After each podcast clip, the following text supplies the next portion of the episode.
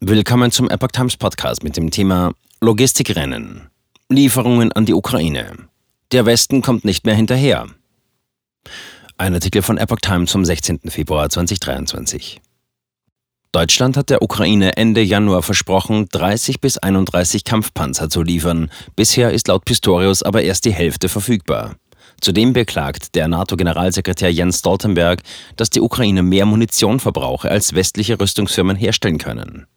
Deutschland kann sein Kampfpanzerversprechen an die Ukraine vorerst nicht im angekündigten Umfang erfüllen.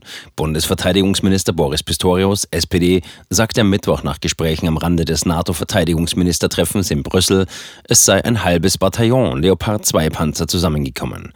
Dazu zählten die von der Bundesregierung zugesagten 14 Panzer des neuen Typs A6 sowie drei weitere von Portugal. Deutschland hatte Ende Januar als Ziel ausgegeben, der Ukraine ein ganzes Bataillon mit 30 bis 31 Kampfpanzern zur Verfügung zu stellen.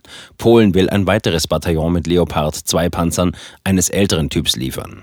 Bei diesen Panzern gäbe es aber möglicherweise Probleme, was den Zustand und die Einsatzfähigkeit angehe. Vor dem Ministertreffen in Brüssel hatte Pistorius angemahnt, dass andere europäische Länder mit ihren Panzerlieferungen zu langsam vorankämen. Länder, die auf Deutschland Druck ausgeübt hätten, nämlich Polen, kämen jetzt nicht mehr hinterher. Dafür habe der Verteidigungsminister wenig Verständnis. Deutschland, Polen und die Ukraine hatten am Rande des NATO-Rats in Brüssel noch zu einem Panzerlunch eingeladen, wie Pistorius es nannte. Der ukrainische Verteidigungsminister Oleksiy Resnikow sei danach zufrieden gewesen, berichtete Pistorius. Resnikow war persönlich nach Brüssel gereist. Leopard 2 Panzer werden auch anderweitig benötigt. Pistorius sprach von einem Zwischenschritt und verwies auf weitere Gespräche, auch am Rande der Münchner Sicherheitskonferenz ab Freitag. In Brüssel wollte der Verteidigungsminister noch mit der niederländischen Ressortchefin Kaiser Ollongren zusammenkommen. Ursprünglich war über eine Lieferung von 14 weiteren Leopard 2 Panzern neueren Modells aus den Niederlanden spekuliert worden.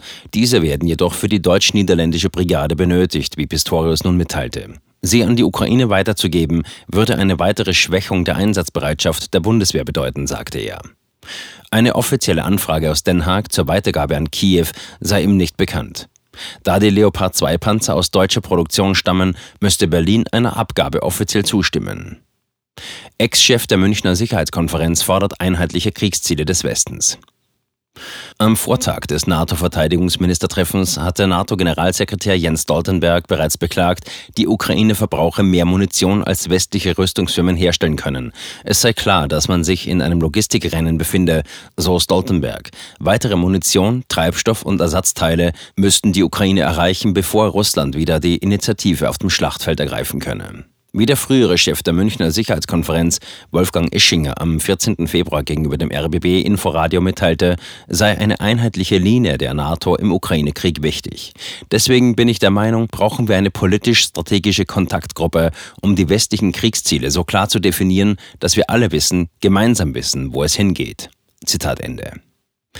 Angesichts der aktuellen Situation fordere der grünen Politiker Anton Hofreiter ein zügigeres Vorankommen, was Waffenlieferungen betrifft. Gegenüber dem Tagesspiegel sagte er, maximales Tempo bei der Lieferung der zugesagten Systeme und der Ausbildung ist das Gebot der Stunde. Je schneller das russische Regime erkennt, dass sich die Fortsetzung des Krieges nicht lohnt, desto eher werden Verhandlungen möglich. Zitat Ende.